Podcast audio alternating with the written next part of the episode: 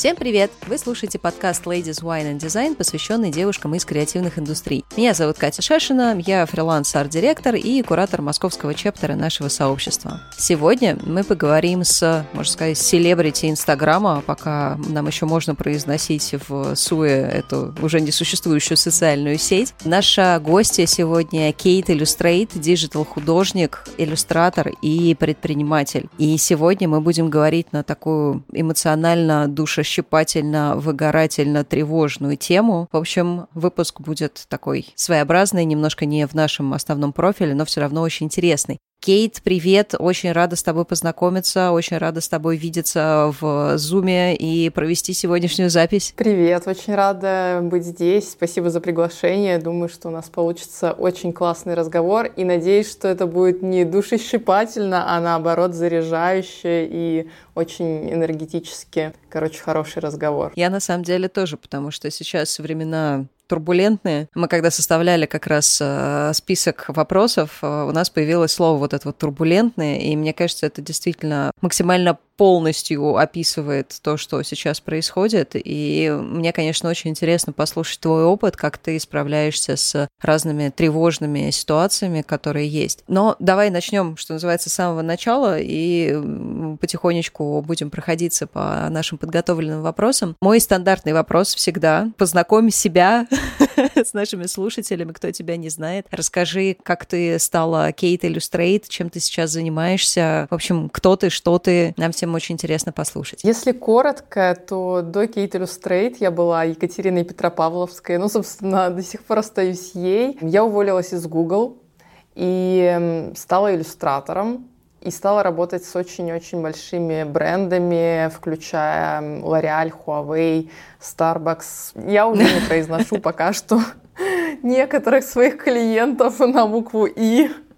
Вот, но действительно, да, у меня такой интересный карьерный путь. Я начала как э, такой э, трудоголик, карьерист э, в высшей школе экономики, потом училась в одном из лучших университетов Европы, в университете Бакони в Милане, пошла по такой достаточно стандартной корпоративной истории, устроилась работать в Google, там работала в поддержке клиентов, короче, такая стартовая позиция, и потом в какой-то момент мне стало грустно, и я нарисовала свою первую иллюстрацию, все закрутилось, завертелось, э, поставила себе цель превратить это в бизнес, и думаю, что у меня получилось. А если еще что-то добавить, то помимо того, что я работаю с клиентами, я еще обучаю ребят превращать э, творчество в бизнес, и это вот такое новое направление обучения, которое появилось у меня в пандемию, тоже в относительно турбулентное время, поэтому мне кажется, что будет сегодня тоже интересно обсудить, как появляются новые направления бизнеса, в том числе в такие времена. Ты знаешь, это такой момент, когда любой кризис сначала воспринимается как что-то такое вот. Всегда будет плохо, хорошо больше не будет никогда, мы все умрем, значит, наши зарплаты снижаются, наши рабочие места уходят, и всегда появляются люди, которые жутко бесят, потому что они такие типа, ребята, это время возможностей, ну что вы начинаете, а ты сидишь в своем болоте, там в какой-то луже слез, которая с тебя натекла, и не понимаешь, что это время возможностей, то есть для тебя все это какой-то крах, это ужас, лучше никогда не будет, а потом потихоньку начинает раскручиваться, что все-таки нет, все-таки будет, что все-таки действительно есть какие-то интересные штуки, которые можно делать, и канава под забором это не единственная опция, которая есть. Это очень интересное направление про творчество в бизнесе, но я как фанат больших корпораций, я сначала тебе, наверное, задам вопрос про Google, как там работает, расскажи, там правда вот эти вот огромные офисы, open space, плюшевые сидушки, на которых, значит, все сидят сидят, лестницы какие-то огромные, вот как в э, Силиконовой долине. Да, конечно. Google это прикольно, если говорить с точки зрения вообще такого experience а. Это был очень хороший и, собственно, такой профессиональный опыт для меня. И вообще посмотреть, как работают компании, как они устроены. И, конечно, да, это правда. Все как в фильмах, все как на фотографиях. Причем вот я вчера обсуждала, я начала заниматься тут активно английским. И у нас как раз была тема работы. И там мы обсуждали, как устроены компании. И вот я рассказывала, как разные офисы в разных странах у Google отличаются отличаются, потому что мне довелось побывать во многих, потому что была возможность и работать из других офисов, Ух когда ты. ты путешествуешь, например, то есть совмещать путешествие и работу.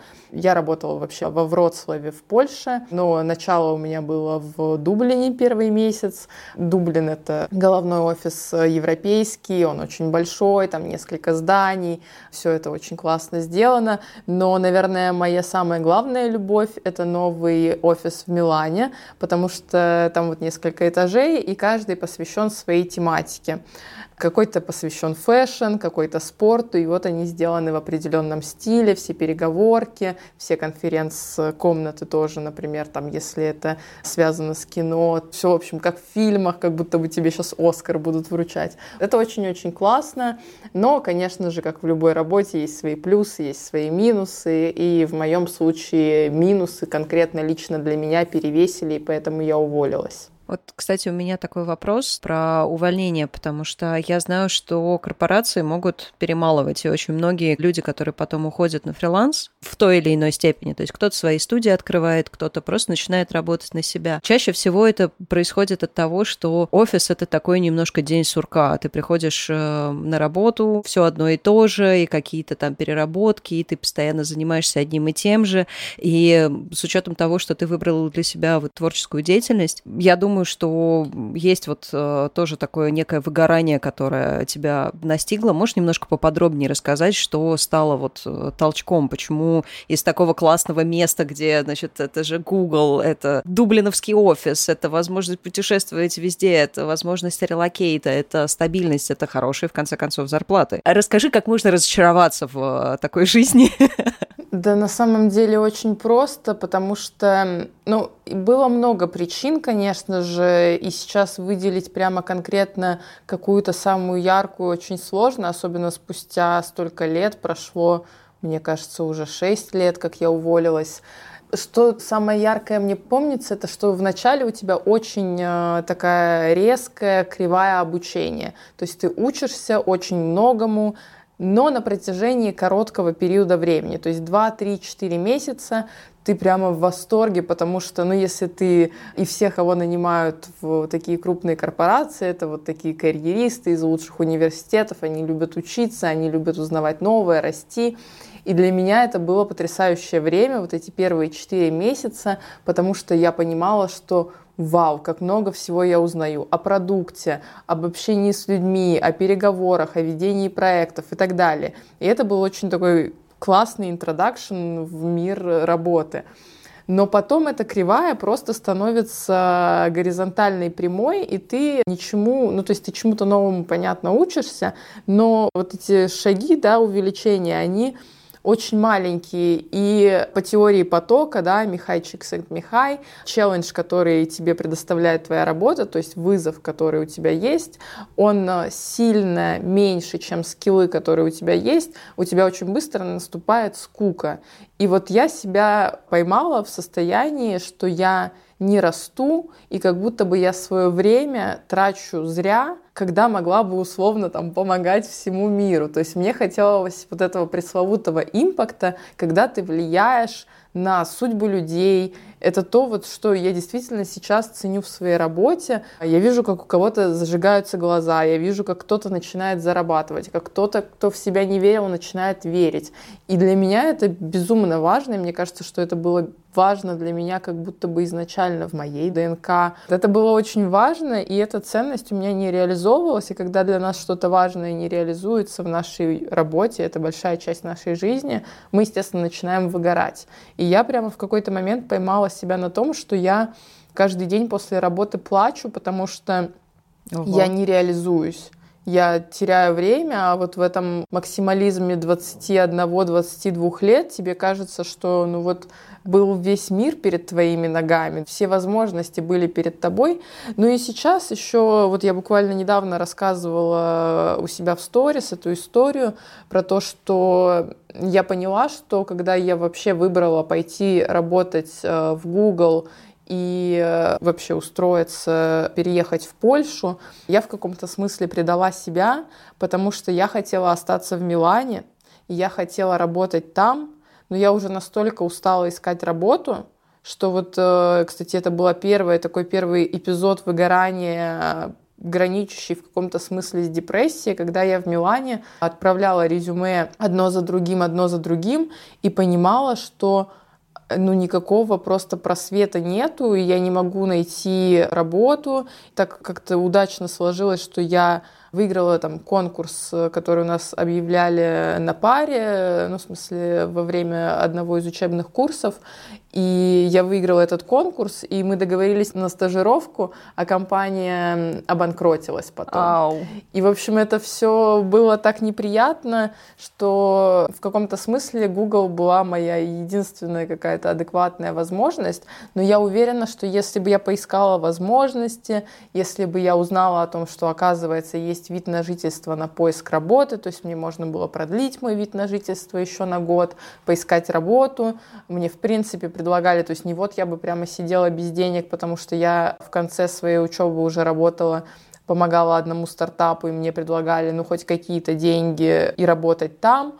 В общем, я думаю, что у меня бы все получилось. Ну, понятное дело, что мой путь бы был совершенно другой, но вот это было первое такое, сейчас вот я это поняла, что переезд из Милана, это было не очень хорошее решение. Не обесцениваю свой опыт, он как бы классный, все супер, но, тем не менее, есть вот такие вещи, которые ты понимаешь спустя время, и это помогает тебе, наверное, не совершать больше таких ошибок. У нас, кстати, в этом плане есть очень подходящий вопрос. Был ли у тебя опыт, когда ты выбирала комфортное состояние, чем какие-то компромиссы по жизни? Это, знаешь, вопрос, с которым сталкивается очень большое количество молодых дизайнеров, иллюстраторов, ну, в общем, очень много девушек, с которыми я общаюсь, и даже не только девушки, которые сталкиваются с тем, что ты вот ищешь работу, да, неважно, у тебя опыт еще более такой травматичный, потому что это другая страна. Так скажем, в домашнем городе ты всегда можешь там перекантоваться у друзей, у родителей, в конце концов, вернуться. То есть как бы ты не останешься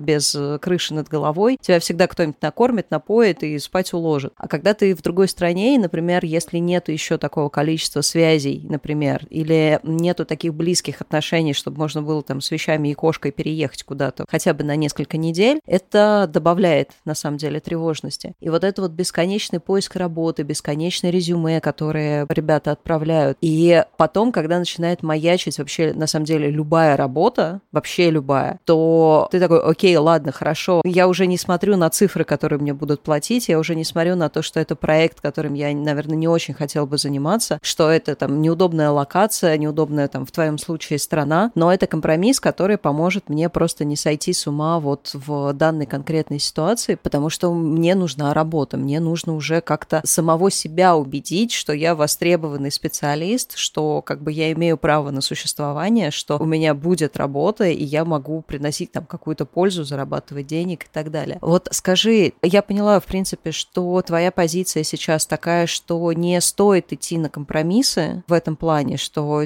типа, есть только путь, нет цели, и на этом моменте не нужно сворачивать в какие-то другие моменты, но можешь немножко подробней расписать вот свои мысли на этот счет? Представь представь, что ты действительно там типа самый молодой дизайнер, и у тебя пока нету ни портфолио, ни каких-то мыслей. То есть, окей, хорошо, есть за плечами образование, но мы все понимаем, что не всегда его бывает достаточно для того, чтобы вот сразу устроиться. Ты бы повторила свой путь или все-таки нет компромисса? Это такой очень интересный вопрос. И вот шесть лет назад и сейчас, конечно, это разное время с точки зрения того, какой информацией и какой помощью мы располагаем. Мне кажется, мы живем вот сейчас конкретно в удивительное время, когда ты можешь обратиться к карьерному консультанту, к психологу, коучу, пойти на карьерный курс, карьерный клуб. Короче, мне кажется, что только нет. Просто у меня очень близкая подруга, у нее блог про карьеру, и я понимаю, насколько вот тоже она помогает ребятам, которые только, например, начинают свою карьеру и сталкиваются с все теми же проблемами, с которыми сталкивались мы. Она прошла то же самое, точно так же не хотела уезжать, по итогу пришлось вернуться в Москву, и, в общем, очень много того, что сейчас решается по-другому. Это первый момент. То есть вот я бы сейчас сто процентов обратилась к психологу, потому что, наверное, мой первый вообще опыт с психологом произошел только после увольнения, потому что ну там уже было без вариантов, там он прям нужен был. А до этого я даже не представляла, что вообще можно просто взять и пойти к психологу. Точки зрения, например, моего пути конкретно в иллюстрации, понятно же, что все бренды на меня не свалились в первый день, когда я нарисовала свою первую иллюстрацию. Не может быть. Удивительно, но факт. Да, да, да. И, конечно же, какие-то были проекты, ну просто проект, который ты делаешь как фрилансер, он же, как правило, длится пару недель, может быть, месяц. Он не является часто судьбоносным. Ты можешь просто не положить его в портфолио ты можешь просто забыть о нем. Но когда ты идешь на работу и работаешь там два года, три года, потом вдруг резко просыпаешься и понимаешь, что это был вообще неправильный выбор, это немножко другая история. Если говорить о том, как выбирать проект, на что соглашаться, идти ли на компромиссы, мне кажется, что нужно смотреть в моменте, потому что даже вот сейчас есть, э, если грубо говорить, да, две категории людей. У кого есть подушка безопасности и у кого нет подушки безопасности. И, соответственно, люди в разной ситуации принимают разные решения очень сложно. Сейчас прям такая будет тупая метафора. Если там у тебя, не знаю, горит дом, то ты не садишься медитировать, и ты не ищешь там ответ в космосе, ты просто его тушишь. Угу. Просто выйди из зоны комфорта, в конце концов. Ну что ты начинаешь, да? Ты просто что-то делаешь, да. То есть если у тебя совсем нет денег, то ты берешь те проекты, которые ты ровно сейчас можешь взять, чтобы обеспечить себе какую-то зону комфорта, потому что ты уже не в ней. И, соответственно, если у тебя что-то не так, ты просто тушишь свой пожар.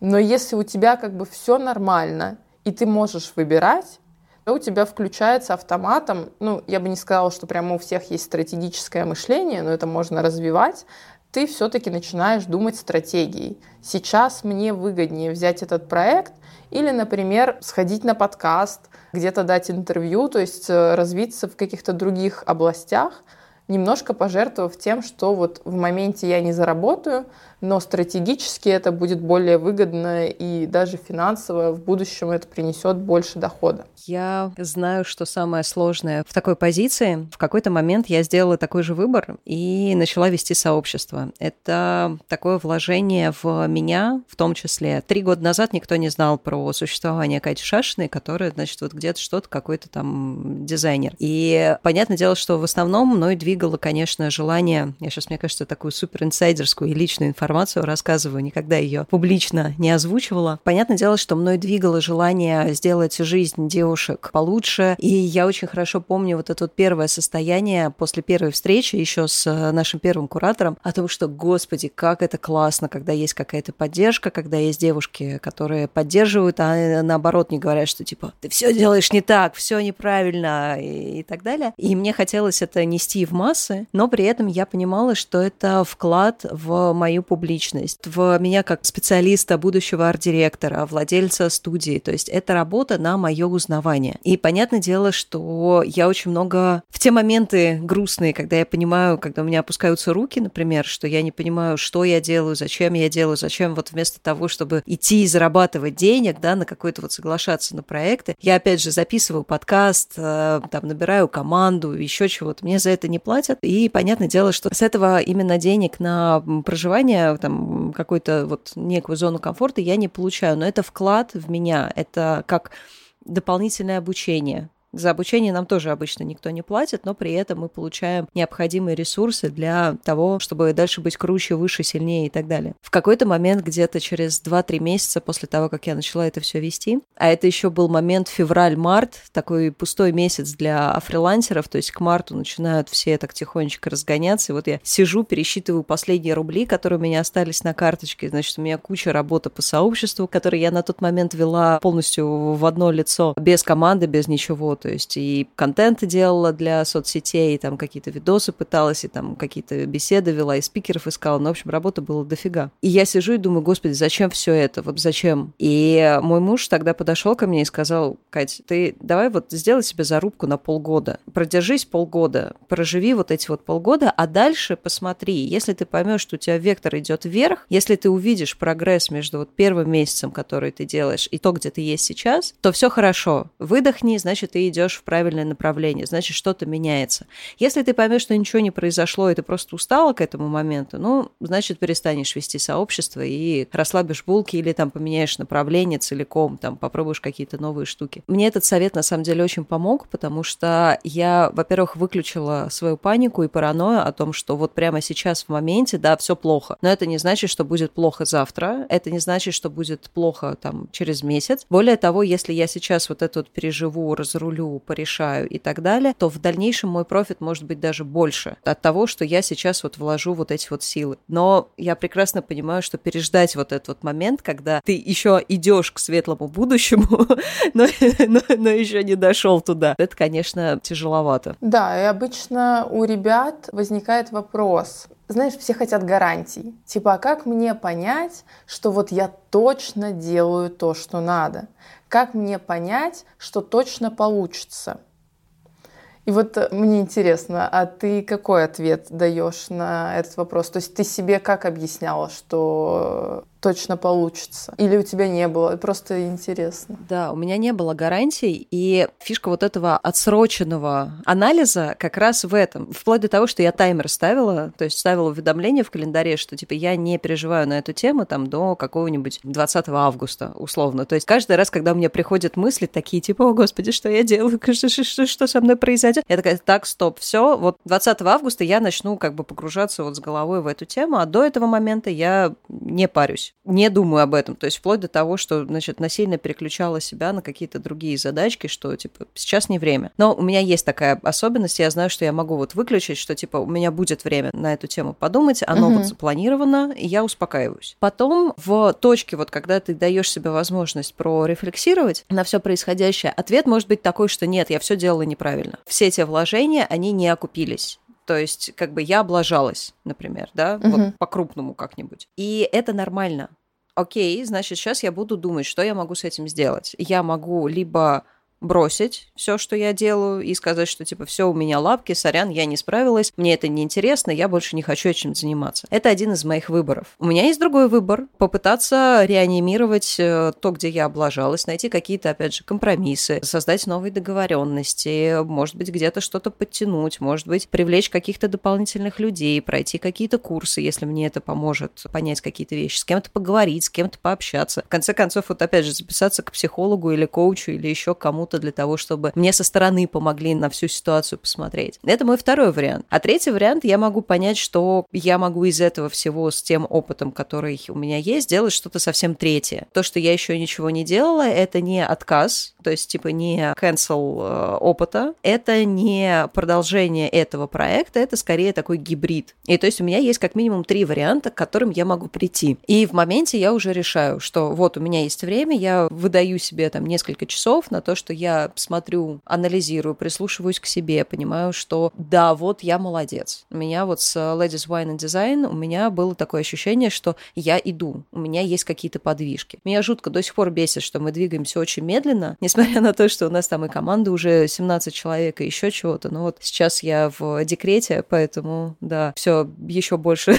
затормозилось, но команда растет, поэтому все стало сбалансировано. Мне слишком медленно, но тем не менее я вижу то, что как бы рост есть, и это здорово. И это вот как раз та самая рефлексия, которую я бы не поняла в моменте там через два месяца. Сейчас, оглядываясь вот на два с половиной года моего кураторства, я понимаю, сколько мы всего сделали и насколько все это было хорошо и правильно. Да, со своими косяками, но, в общем, мы справились.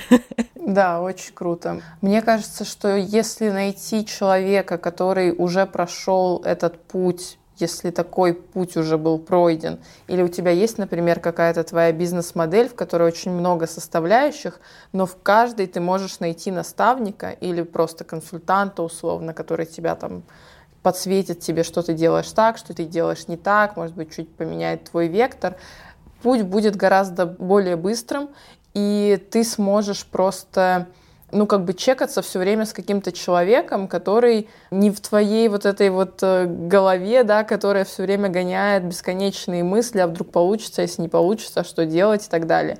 Вот, и у меня такая история с YouTube. Я заходила на YouTube прямо несколько раз, один раз на английском, потом бросила. Первый раз сняла много видео, второй раз заходила на русском, сняла опять видео, бросила. Потом еще раз заходила, сняла порядка 50 видео, Ого. выросла там до 10 тысяч подписчиков, ну что, в принципе, неплохой результат, но поняла, что что-то где-то я вот что-то не догоняю. Знаешь, когда сидишь и думаешь, вот есть какое-то сакральное знание, которое все знают, у тех, у кого получилось, а ты, короче, этого не знаешь. И вот когда ты находишь правильного человека, он тебе открывает вот эту э, немножко завесу тайны, и ты такой, вау, типа, серьезно, вот так это работает? И уже начинаешь работать совершенно по-другому. Поэтому чем раньше ты находишь этого человека, с другой стороны, я опять же понимаю, что, например, если бы я не прошла этот путь, я своему же наставнику по YouTube была бы не совсем интересна, потому что я еще не умела говорить, я еще не умела снимать, у меня не было там нормальной техники и так далее, ресурсов поменять технику. То есть, когда мы стали с ним работать, мы сразу поменяли технику. Да, собственно, рекордер появился именно тогда.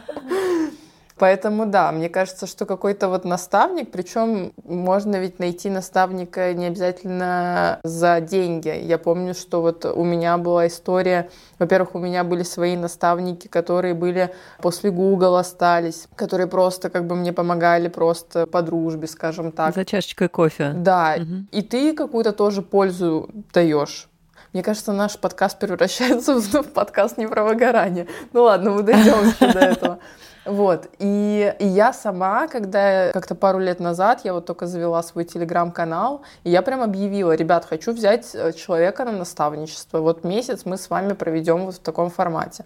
И вот э, одного человека взяла, второго человека взяла, и потом уже начала платно консультировать. Но это был интересный опыт. Я поняла вообще, ну то есть есть люди, которых есть потребность тоже развиваться как наставник, и они первых людей, например, берут на таких, знаешь, условиях, короче. Угу. Поэтому все возможно. Слушай, да. И мы, кстати, подходим к интересному вопросу. Как ты думаешь, в какой ситуации у нас сейчас появилось три человека таких немножко значимых, которые улучшают качество жизни? Это психотерапевт, в каком-то формате. То есть угу. это может быть психиатр, если все совсем плохо, это может быть психолог, это может быть, э, собственно, психотерапевт, это коуч и это наставник. Вот скажи, как ты думаешь, когда наступает момент, когда нужно обращаться к этим людям, и в каких ситуациях по твоему опыту ты бы обращалась к каждому из этих трех ребят? Они, конечно, все выполняют, то есть надо, наверное, обозначить, кто есть кто, если вдруг э, люди не знают. Э, ну, психолог, мне кажется, понятно, да, то есть ты идешь с какими-то психологическими проблемами,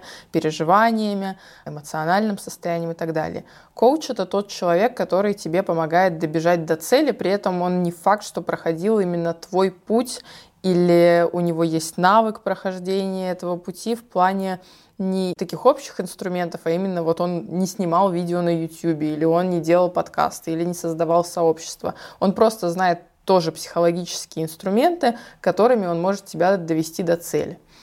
Другой момент, э, наставник, это как раз человек, который либо прошел такой путь, либо он конкретно специализируется на этом вопросе, знает все фишки, даже если он условно сам не снимает видео на YouTube, но у него есть 10 человек, которые в этом успешны, например. Вот, и он уже непосредственно прям в теме шарит, и он тебя учит скиллу, нежели подходу к жизни, скажем так, и к подходу к достижению цели. Вообще желательно с психологом работать просто регулярно. С 13 лет, когда можно подключать психотерапию, вот в этот момент нужно как бы записываться. Первая запись в день рождения. Да, скорее всего. Сейчас, конечно, я не знаю, как вообще к этому относятся там и родители, и дети. Ну, я с таким не сталкивалась.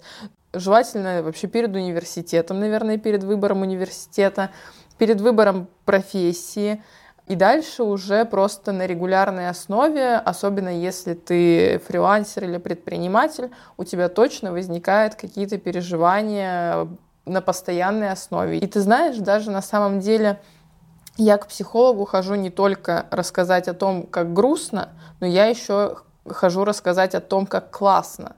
То есть не всегда у тебя есть человек, который будет слушать как классно ты сегодня запустил воронку, там, я не знаю, ну, то есть психолог — это тот человек, который поможет тебе, ведь еще есть проблема не только переварить плохие эмоции, иногда есть проблема переварить хорошие эмоции. Например, я с этим сталкивалась в прошлом году, и это не очень приятная история, потому что потом она может вылиться в какие-то проблемы со сном, тревожность то же самое, если ты не успеваешь, например, присваивать свой результат. То есть ты такой отдельный, результат отдельный, это не классная история.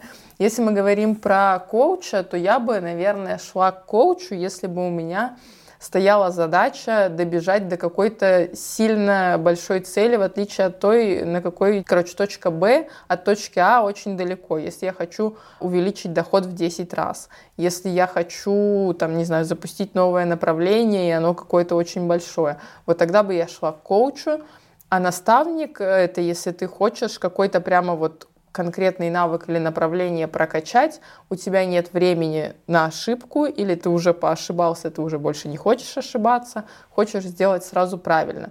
Плюс, опять же, наставник — это немножко поделить ответственность в том плане, вот произошла сейчас какая-то ситуация, да, турбулентность, мы назовем ее, и ты не понимаешь, а когда мне запускать YouTube, сейчас, потом, типа вот, и он помогает тебе отрефлексировать эти вопросы и как бы направить себя. У него есть свое какое-то комьюнити людей, которые все время эту тему обсуждают. То есть вот э, мне кажется, что в целом эти люди нужны плюс-минус всегда, но ты приоритизируешь в зависимости от того, какого результата ты сейчас хочешь достичь. А ты с кем-нибудь сейчас занимаешься? Психолог и наставник. Вот коуча у меня сейчас нету, но пока я рассказывала тебе там, разницу и когда стоит пойти к коучу, я подумала, что в принципе там через месяцок я, возможно, бы пошла. Недавно у меня просто был разговор с родителями на тему того, что типа всем людям нужен психолог, и у меня бабушка сидела такая типа, а мне не нужен. У меня типа все хорошо. Бабушка молодец. Да, не стала ее переубеждать в этом. Ну правильно.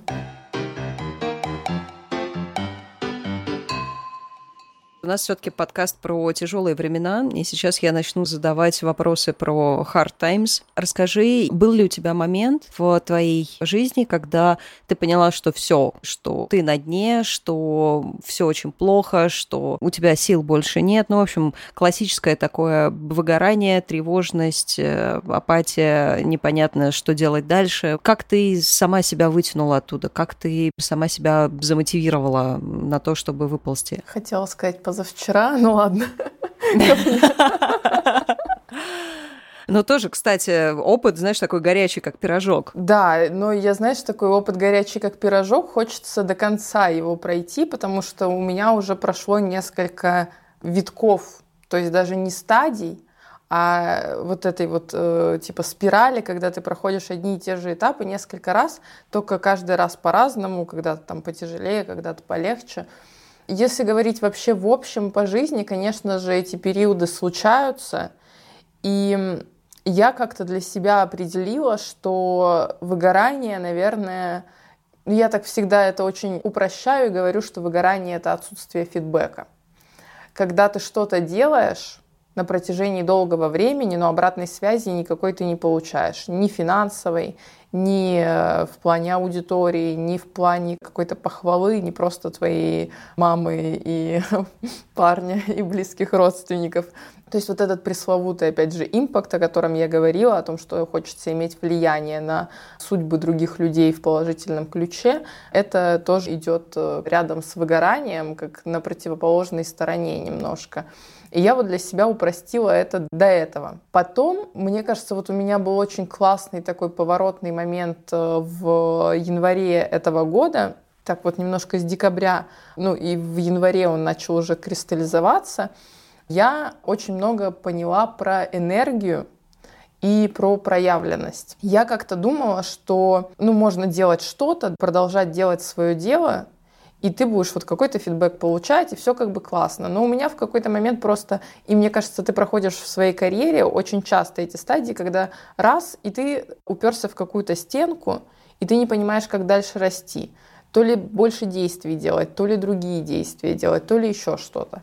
И вот в мою жизнь как-то так очень классно вошли два слова энергия и проявленность. И когда мне первый раз сказали, что вот у тебя вот в этом там условно вопрос, Я такая, энергия. Ну, типа, я встаю утром, там, у меня тренировка, там, я гуляю, если это лето, если там зима, там еще что-то делаю ну, я делаю свою работу, ну, у меня есть энергия. И вот эта проявленность. И вот в какой-то момент я пошла в проявленность. То есть я раньше, короче, какая у меня была тема? Это очень прикольная история, потому что это очень про личный бренд. Я подписчикам своим рассказывала всегда. Ой, мне с каким-то проектом обратились там. Ой, вот скоро вам расскажу. Ой, скоро расскажу.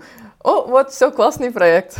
Сделали. Да, да, да типа весь путь, он э, как бы сжимался до того, что типа я молодец, ко мне обращаются, и вот как бы я делаю проекты. А тут я прямо начала э, рассказывать про то, что для меня важно, над чем я постоянно работаю, как, что я проживаю.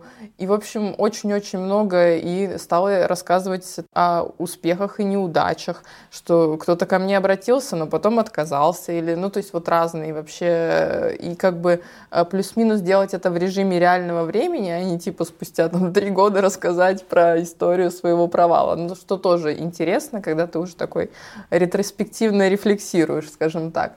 Когда, короче, это все произошло, я не могла уснуть от количества энергии, которая у меня выделилась. То есть я, когда начала проявляться, я стала лучше узнавать себя и стала лучше понимать, куда я хочу двигаться. Стала корректировать свой путь, то есть мне начали открываться какие-то возможности, приходили люди, которые помогали, так я нашла своего наставника, так я начала снимать видео на YouTube уже вообще по-новому, сама кайфовать от этого всего. И я просто офигевала просто от того, как меня шарашило от энергии. Я прям других слов не могу подобрать. И вот мне кажется, что очень много в плане выгорания, еще помимо того, что есть какой-то сторонний фидбэк, вот это внутреннее ощущение, что ты делаешь что-то охрененное, и что, ну, вот сто процентов во времени там через какое-то время ты это все выложишь, и люди это увидят и найдут, и это будет просто отвал башки, разрыв, оно дает тебе такую колоссальную энергию. Я реально просто садилась, например, там на часах 23.30, мне уже пора спать, я там какую-то медитацию включила, и я понимаю через три минуты, что вот мне надо идти писать сценарий. Я шла и писала сценарий. И вот я не знаю, если ты не проживал, наверное, такого подъема энергии, очень сложно понять, о чем я говорю. Но вот мне казалось, что ну типа, что за энергия? И вот э, если у тебя есть энергия, то тебя очень может долго нести до момента, как ты начнешь получать фидбэк. То есть вот на этой энергии ты будешь сам как бы себя двигать вперед. И уже потом когда совсем долго, ну то есть есть же проекты, на которых ты просто по природе не можешь получать фидбэк в моменте. Вот ты запускаешь курс, ты написал план, все расписал, снял, и это не три дня, это четыре месяца, и ты все еще не знаешь, кому-то это вообще интересно, купят или нет. И только потом ты получаешь фидбэк. И у тебя должна быть достаточно высокая энергия, чтобы все эти четыре месяца пройти, чтобы не сдаться и чтобы действительно запустить этот проект. Поэтому мне кажется, что вот выгорание, оно очень тесно связано с фидбэком и с внутренней энергией, таким типа внутренним огонь изнутри. Я записываю прям даже, потому что это очень, очень здорово, очень классная мысль. Ты когда сказала, что типа выгорание это отсутствие фидбэка, у меня такая типа Come on, ну. А ты сейчас настолько это классно описала, и я могу понять, что просто если представить человека, который постоянно работает, ну, там, условно, в стол, да, то есть он сделал какую-то штуку, да, классную, что-то нарисовал, какой-то проект выполнил, и все, и тишина. И начальник его не похвалил, а принял как должное, и коллеги как-то внимания не обратили, потому что сами в каком-то своем соку. И он такой смотрит по сторонам, типа, ребят, смотрите, какой я классный, а все молчат. Он такой, ну ладно, хорошо, делает другой проект, и то же самое. Делает третий проект, а потом начинает копаться у себя в голове. Наверное, я что-то делаю не так, а возможно, мне нужно больше стараться. И дальше это все, это как снежный ком. Он берет на себя какие-то дополнительные обязанности, он берет на себя какую-то ответственность, которая на самом деле ему не принадлежит. И это вот его начинает начинает потихоньку придавливать, придавливать, придавливать, придавливать до того, когда у него не остается вообще никакой радости в жизни, по факту. И когда все, что происходит, это какая-то вот э, мясорубка, в которую он сам себя и запихнул. Поэтому действительно вот эта вот энергия переждать какой-то момент. Да, потому что ведь э, фидбэк это тоже энергия. То есть тебе какой-то комментарий положительный, у тебя раз подъем энергии, еще что-то, раз подъем энергии, денег заплатили, подъем mm-hmm. энергии. Но вот э, когда ее нету, этой энергии, да, искусственной, как бы, которая не из тебя идет, тебе нужно иметь свою. Получается, что там условно молодой человек, которого ты описывала, или там девушка, сотрудник, она не смогла или он не смог проявиться, потому что неправильно показывал свой труд, неправильно просил фидбэк. Опять же, фидбэк же можно просить. Это опять перекладывание ответственности, когда ты ждешь, что вот твой начальник что-то тебе скажет. А начальник даже не в курсе. Он вообще не в курсе, да. У меня есть э, вот два совершенно полярных э, опыта. Один — это мой опыт в Google, и он классный, когда я пришла и на первой встрече со своим менеджером она сказала, к следующей встрече напиши мне типа инструкцию по применению к тебе. И я написала, меня надо хвалить. Вот потому что я про себя это знала. И, соответственно, у нас уже по-другому строилась работа. Она мне рассказала, как с ней нужно обращаться, ей рассказала, как со мной. И до этого я занималась 8 э, лет художественной гимнастикой, и тренер меня в основном как бы все время говорила, что я толстая, что я там что-то где-то там не натянула носок. И был один прямо очень яркий день, который я запомнила очень сильно. Это была тренировка, и у меня что-то было какое-то вот это внутреннее желание постараться. Я старалась. И она меня хвалила и типа всем сказала, вот смотрите, типа как Петропавловская, вот вы должны вот типа так же. И я еще в три раза стала больше стараться. И вот если бы она поняла это, то уже бы, может быть, я была не Kate Illustrate, а олимпийской чемпионкой. Поэтому очень важно, да, и чтобы там твой тренер, наставник, они как раз имели тоже какой-то правильный подход к тебе, и твой начальник. Но если вдруг этого нету, то не стрёмно об этом попросить. Я, кстати, уже не первый раз слышу, что европейские и э, зарубежные, так скажем, компании из стран первого мира, у них есть список, куда ты можешь зайти и посмотреть, что мы даже на каком-то подкасте, по-моему, это обсуждали, что действительно есть инструкция по эксплуатации человека, потому что, с одной стороны, никто не обязан читать твои мысли и знать о том, что, типа, ты сейчас сидишь, как будто там чего-то неприятного наелся, потому что, как бы, ты ждешь похвалу, и ты ее не получил. Uh-huh. И понятное дело, что у людей не всегда есть возможность. Ну, то есть, как бы, нас же приучили, что, типа, не высовывайся, там, типа, не высказывай свое мнение, не требуй там чего-то. Ты что, хвастаешься, что ли? Ты вообще попутала? Или ты хочешь, чтобы, значит, обратили на тебя внимание? Ты что, какая-то особенная, что ли? Вот это вот особенная. Прикинь.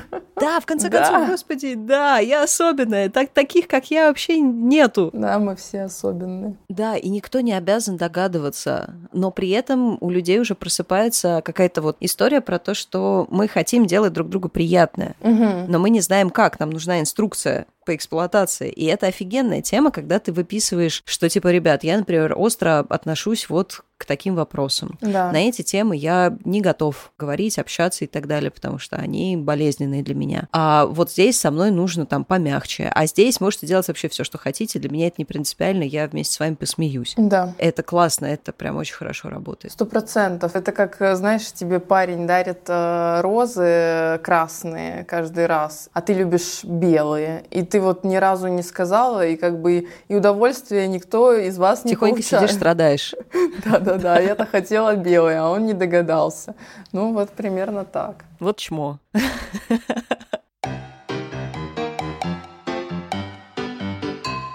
А у тебя есть какие-нибудь ритуалы? Ну, знаешь, это вот та самая пилюля, за которой идут к наставникам, что мы будем делать как Кейт, и у нас тоже все будет хорошо, и мы постигнем дзен, и у нас все будет здорово. Есть ли какие-то вот э, вещи, которые ты делаешь на постоянной основе, которые помогают тебе не поехать кукухой, восстановиться, ну, в общем, не сорваться куда-то дальше, восстановить энергию, опять же? Да, сто процентов есть, потому что без них мне кажется, как же я жила без этого всего. То, что я внедрила вот где-то летом прошлого года, это медитации с утра, но сейчас уже с утра, днем и вечером. Тяжелые времена требуют суровых. Да-да-да. Сильных мер. Спорт. Это либо йога, это либо просто, ну, в общем, любая физическая активность, которая позволяет сбросить адреналин, выработать, не знаю, там, дофамин. В общем, мы же очень такие гормонально зависимые существа, и поэтому, если у нас есть стресс, надо стресс-реакцию завершать, а сейчас стресса много, ее надо завершать прямо каждый день сто процентов. Можно утром, можно вечером. В общем, есть же и там расслабляющая какая-то йога. Вот. Э, я стала еще ходить э, прямо в студию йоги, так я с пандемией занимаюсь дома сама. А тут я прямо иду, потому что сама я могу полчаса, а вот когда я иду в студию, я могу прямо два часа. Это такое глобальное отключение от всего. Что еще я делаю? Если мне, например, грустно, и если погода позволяет, даже если мне не грустно, я прямо с утра, вместо того, чтобы налить кофе, сразу сесть за комп, как делают куча фрилансеров, типа забыли про себя, открыли телефон, там уже 300 сообщений, и все, короче, работа началась. Я иду гулять, при этом у меня какая-то либо может быть настраивающая музыка в ушах, либо это может быть та же медитация, то есть можно совместить прогулку с медитацией. Для меня это прям вот я жду уже с сегодняшнего дня, я начала ходить гулять прямо с утра, но я прямо вот ждала этой погоды, когда ты можешь просто выйти, короче, тебя не трясет от холода, короче, все классно. Да, да, да. Что еще? Обязательно держать свой дом в порядке и при этом э, иметь, поскольку мы вот э, фрилансеры, предприниматели, такие удаленщики уже к нам присоединились, мы работаем дома, и важно свое состояние поддерживать Например, ну вот если тебе важно как-то классно выглядеть, вот тогда ты с утра накрасился, или, я не знаю, периодически покупаешь себе какую-то новую одежду, потому что ты же на улицу не ходишь каждый день в одном и том же, но дома ты работаешь в чем-то непонятном одном и том же. То есть точно так же для дома рабочая одежда. Мне это правда, то есть я когда вот куплю что-то новое и такая раз, как новая жизнь началась. То есть вот у меня когда какой-то супер какой-то стресс или не очень грустно, я могу купить себе что-то такое для дома, взять книжку и погрузиться в это, и мне прям становится хорошо. Сейчас для меня важным ритуалом, это ну, не то чтобы временно, но важным таким смещением фокуса является обучение. Я стараюсь э, учиться каким-то навыкам, английский, сторителлингу, личный бренд, в общем, разные-разные навыки прокачиваю. И, конечно же, это помогает найти в себе силы продолжать работу. У меня такая работа, которая связана с заряжанием других людей. А когда ты пустая батарейка, ты не можешь никого заряжать, поэтому очень важно заряжаться самой и потом заряжать других. Из пустой чаши не налить. Поэтому, наверное, вот это основные, но в моменте я придумываю себе, если вдруг этого не хватает, я придумываю что-то еще, там, не знаю, горячая ванна, сходить на массаж, то есть вот это вот все. Финально я как бы уже вчера прямо на сессии с психологом мы обсуждали то, как вот я прохожу через эти разные спирали, и я вывела в конце года прошлого формулу типа идеальной жизни. Три важных компонента, которые влияют на то, как ты проживаешь свою жизнь и успешен ты или нет, помимо того, что ты действительно делаешь действия, работаешь и так далее. Есть три важных компонента. Я уже вижу, что такая ручкой готова записывать. Mm-hmm. Фокус и куда ты направляешь свое внимание — состояние, то есть работаешь ли ты со своим состоянием или позволяешь любым, ну опять же фокус, то, куда ты направил внимание, влияет на состояние, но еще состояние ты можешь создавать искусственно с помощью всех тех ритуалов, которые я тебе перечислила. Туда можно добавлять хоть практики благодарности, какие-то еще там дневники, утренние страницы, все что угодно. Я планирую постепенно осваивать тоже эти инструменты, потому что считаю, что очень важно. И третье — это отношения, отношения к жизни, отношения к ситуациям. И опять же, насколько ты можешь управлять этим и переключаться между типа вот все плохо, как ты описывала, да, типа и все, ты тоже говорила, что есть выбор, да, между все плохо и прорвемся, типа все будет классно. Вот такие три компонента, и мне кажется, что если научиться всеми ими управлять, то любой шторм ты сможешь выстоять. Скажи, а вот сейчас я не очень хочу уходить в политику и затрагивать э, какие-то нюансы, так скажем. У нас, э, собственно, вся политика нашего сообщества скорее связана с тем, мы так и не сделали какого-то общего заявления. Ну, то есть, понятное дело, что все, что происходит, это жесть, и так не должно происходить, но у нас есть э, друзья, что называется, на обеих сторонах, и мы, как Швейцария, держим нейтралитет и просто лучи сочувствия посылаем всем и пытаемся как-то не сойти с ума самостоятельно. Но не могу не затронуть вопрос о том, что, типа, сейчас наша действительность достаточно капитально пошатнулась. Бренды, с которыми ты работал и которые ты сейчас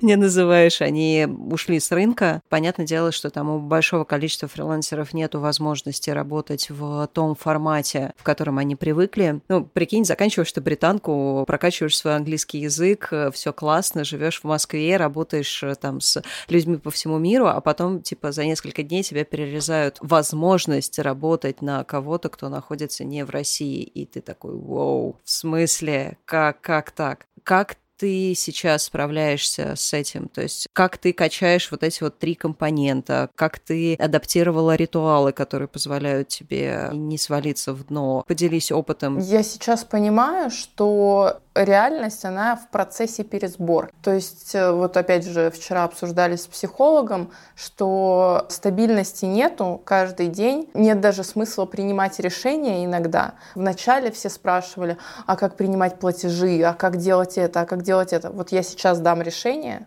завтра оно будет не работать. Типа э, решение надо принимать только тогда, вот когда у тебя есть платеж, который тебе надо принять или отправить.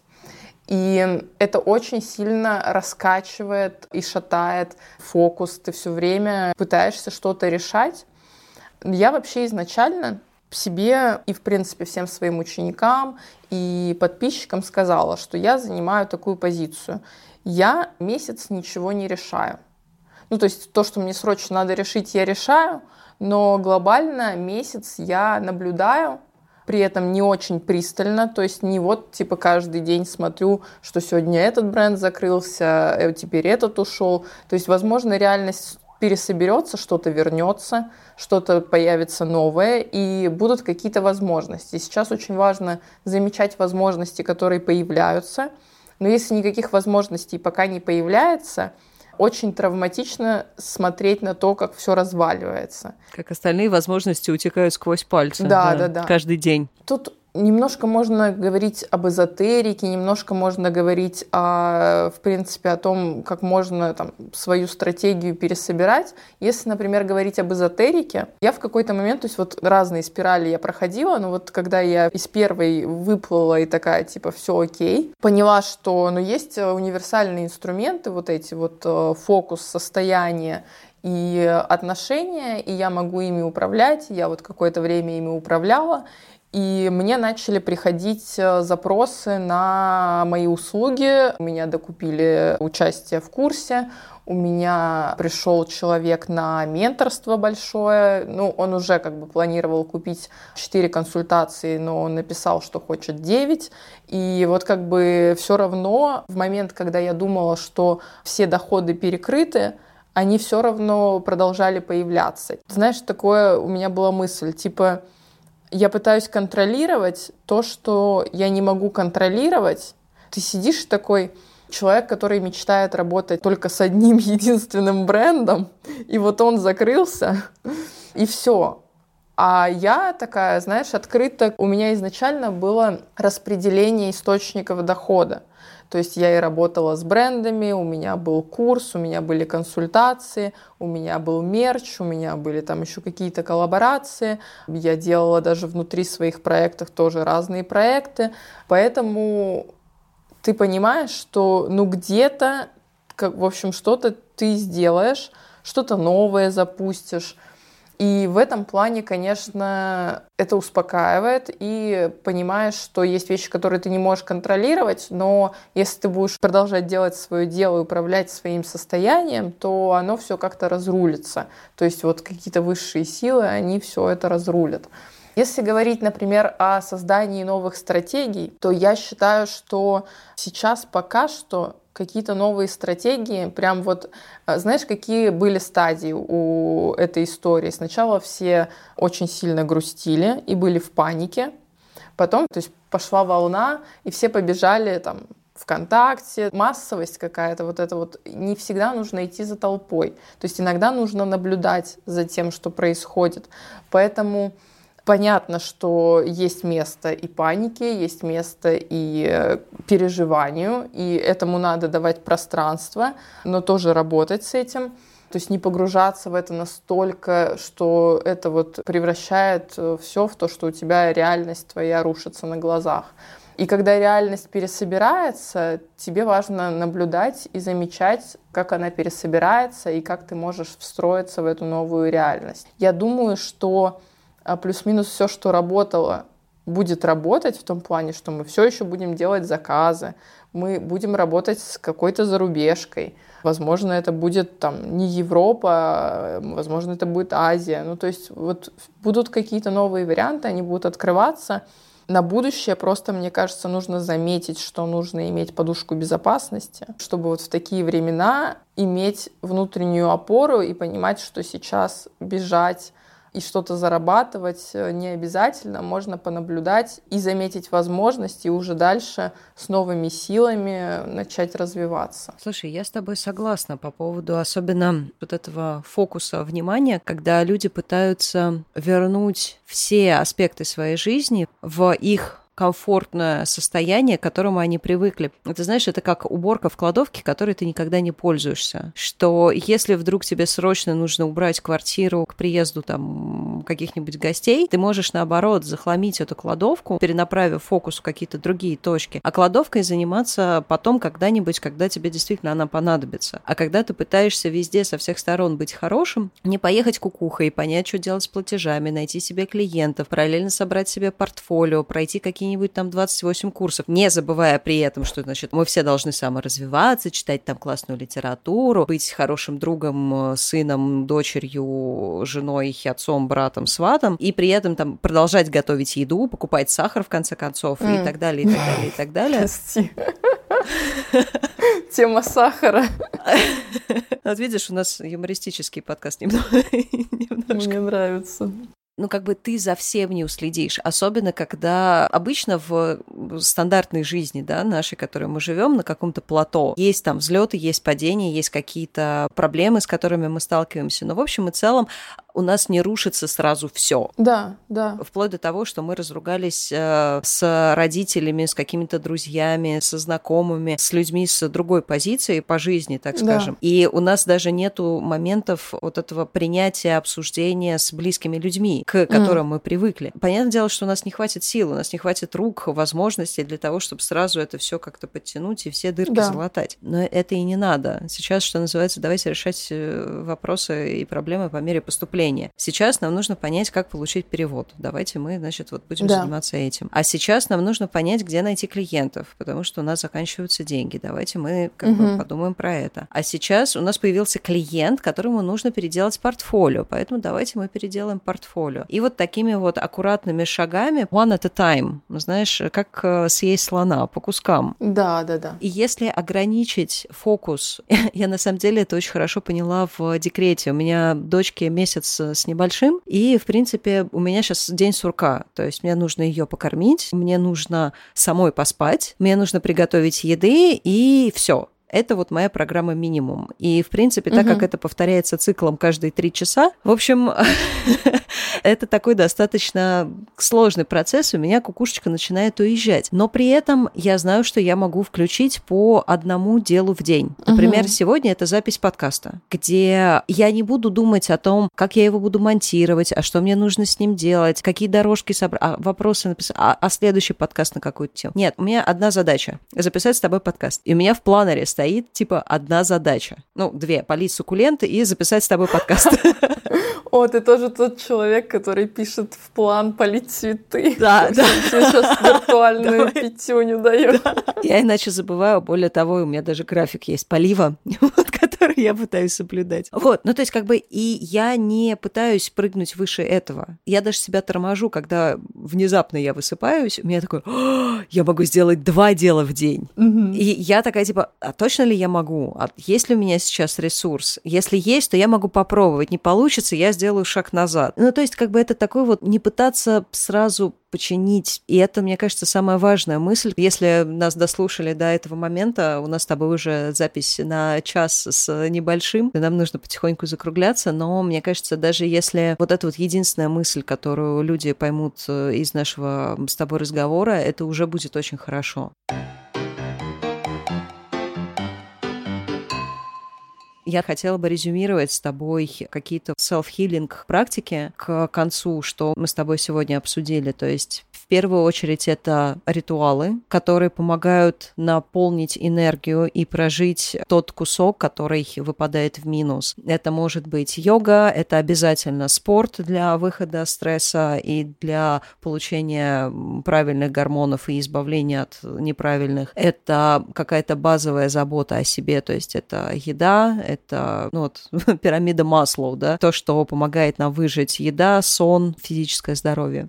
Кстати, в этом плане мне очень приятно, что многие сейчас в кризис э, решили заняться здоровьем и побежали лечить зубы, проходить обследование. То есть у меня прям, господи, спасибо, ребят, за вашу осознанность. Это очень-очень приятно наблюдать. Надеюсь, это не только потому, что цены повысятся. Но ты знаешь, даже если так, если после этого ты будешь все равно с э, хорошими зубами и здоровыми, там, я не знаю, почками, то это все равно как бы лучше, чем если бы просто повысились цены, а у тебя все еще кривые зубы и проблемы с почками. Второе — это помнить про три компонента, которыми мы можем управлять в нашей жизни. Это наш фокус внимания, это наше состояние нас лично и вокруг, и это отношение, которое мы формируем к жизни, к ситуациям, к себе, к другим. И попытки первые, если вы еще этого не сделали, начать контролировать это и понимание того, что вы хозяин всех этих состояний, фокусов и отношений, а не они вами управляют. Да, мне нравится в этом плане фраза «я центр системы». То есть не типа вокруг меня вот что-то происходит, а я все-таки угу. есть вещи, которые я могу контролировать. Пусть иногда кажется, что этих вещей нет, но даже вот такие эмоционально важные вещи, это все в нашей власти. И,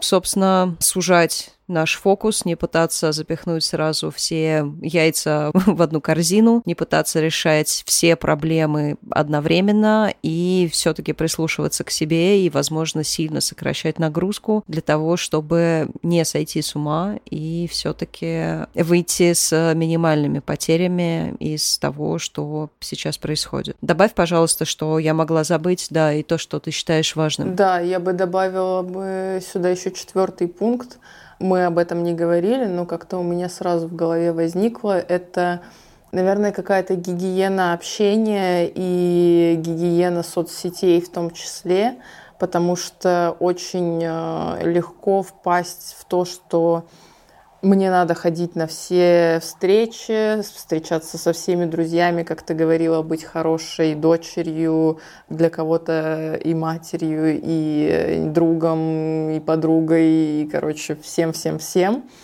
И при этом быть все время в повестке того, что происходит в соцсетях – мне кажется, очень важна такая фраза, которую часто говорят, и которая, мне кажется, немножко уже как будто бы обесценилась, типа «с тобой все окей». То есть если тебе кажется, что ты не готов с кем-то общаться, идти на какую-то встречу, обсуждать или еще что-то, мне кажется, что это абсолютно окей выбрать этого не делать. Я сократила свое общение. Я понимаю, что все-таки горизонтальная коммуникация, она важна, но в какой-то момент э, все-таки ты выбираешь себя, когда ты не можешь контролировать поток информации, который идет от другого человека, негативный он или там то, что ты, может быть, сейчас не готов слышать, э, на чем ты не хочешь фокусироваться.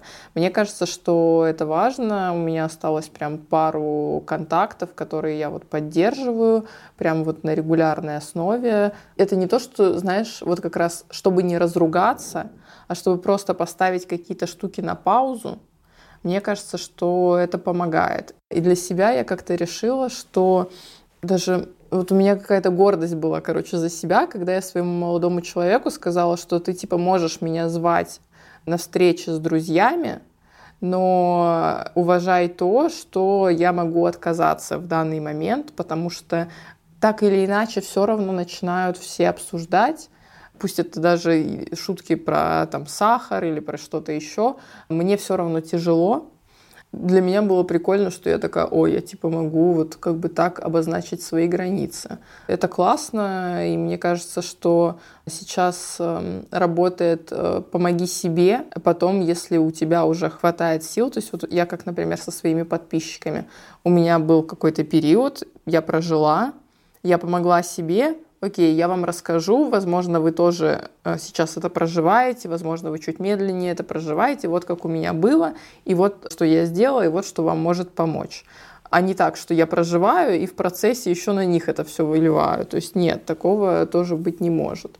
Поэтому сначала маску на себя, потом на ребенка. Ты знаешь, я сейчас э, поняла вещь, очень сильно вне таймингов, но я считаю, что это важная вещь, которую все должны услышать, потому что я уже начинаю сталкиваться с э, такими вещами, и мне кажется важным проговорить это, о том, что есть некоторые люди, которые входят в состояние, как я могу переживать на тему того, что, типа, у меня ушел заказчик, когда люди не могут согреться, и когда люди живут в подвале, или когда они не могут выйти на улицу, улицу, или у них нету воды, или, ну, в общем, все то, что, в общем-то, происходит не прямо здесь, не прямо сейчас, но мы знаем, что где-то там, условно, не хочется проводить параллель, но до всех ситуаций последнего месяца это были голодающие дети в Африке, которых постоянно приводили в пример, как я могу жаловаться на то, что мне не заплатил заказчик полностью предоплату, когда вот, значит, дети в Африке голодают. Фишка в том, что одно не отменяет другое. Голодающие дети не отменяют того, что вам прямо сейчас очень плохо от того, что вам не заплатил заказчик заказчик, и что ваша жизнь сейчас проходит лютейшую турбулентность, и то, что вы не знаете, что вы будете делать завтра, и что вы каждый день видите, как цены на все растут, что вы не знаете, чем вы будете заниматься завтра, через месяц, будет ли у вас работа, будет ли у вас вообще хоть что-нибудь. И это нормально переживать на эту тему. То есть, грубо говоря, не пытайтесь взять на себя все беды мира. Помните, что вы имеете право на свои переживания. Все люди разные, у всех разные разный эмоциональный порог. Для кого-то, вот опять же, не получить предоплату – это конец жизни, потому что непонятно, что делать дальше. Кто-то может пережить чуть более активный стресс и так далее, но не обесценивайте своих эмоций. Если вам плохо, вы имеете право чувствовать себя плохо, независимо от того, что кому-то может быть еще хуже.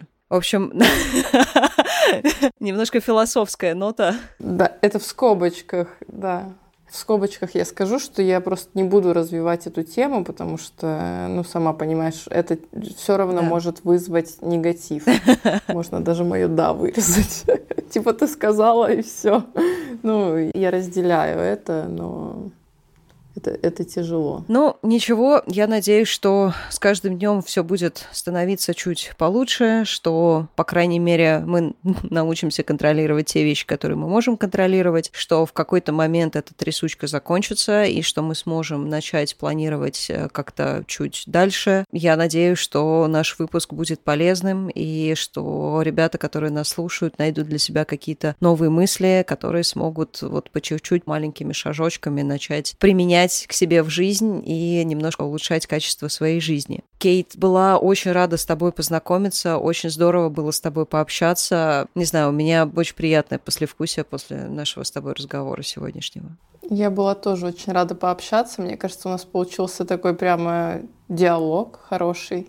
На эту тему, поэтому и уже буду рада послушать в записи. Ждите выпуска. Никто не знает, что мы его записываем сегодня пока, потому что у нас не вышел предыдущий выпуск. Но в конце апреля выпуск уже будет на площадках, так что все будет хорошо. Спасибо Кейт, хорошего тебе дня. Мы завершаем. Спасибо всем, кто дослушал наш э, такой очень большой, но, мне кажется, очень полезный выпуск. С вами были Kate Illustrate и chapter-лидер московского Ladies Wine and Design Катя Шашина. Подписывайтесь на наш канал, пишите темы, о которых вы бы хотели узнать побольше, ставьте лайки, рассказывайте друзьям, делитесь э, ссылочками и так далее. Если вы хотите разместить рекламу в нашем подкасте, то вообще не останавливайте себя в этом порыве. Вы нам поможете нашему проекту очень сильно. И пишите на адрес lwd.moscow собачка указанный в описании этого подкаста. Всех целую, всех обнимаю, всем сил. До новых встреч!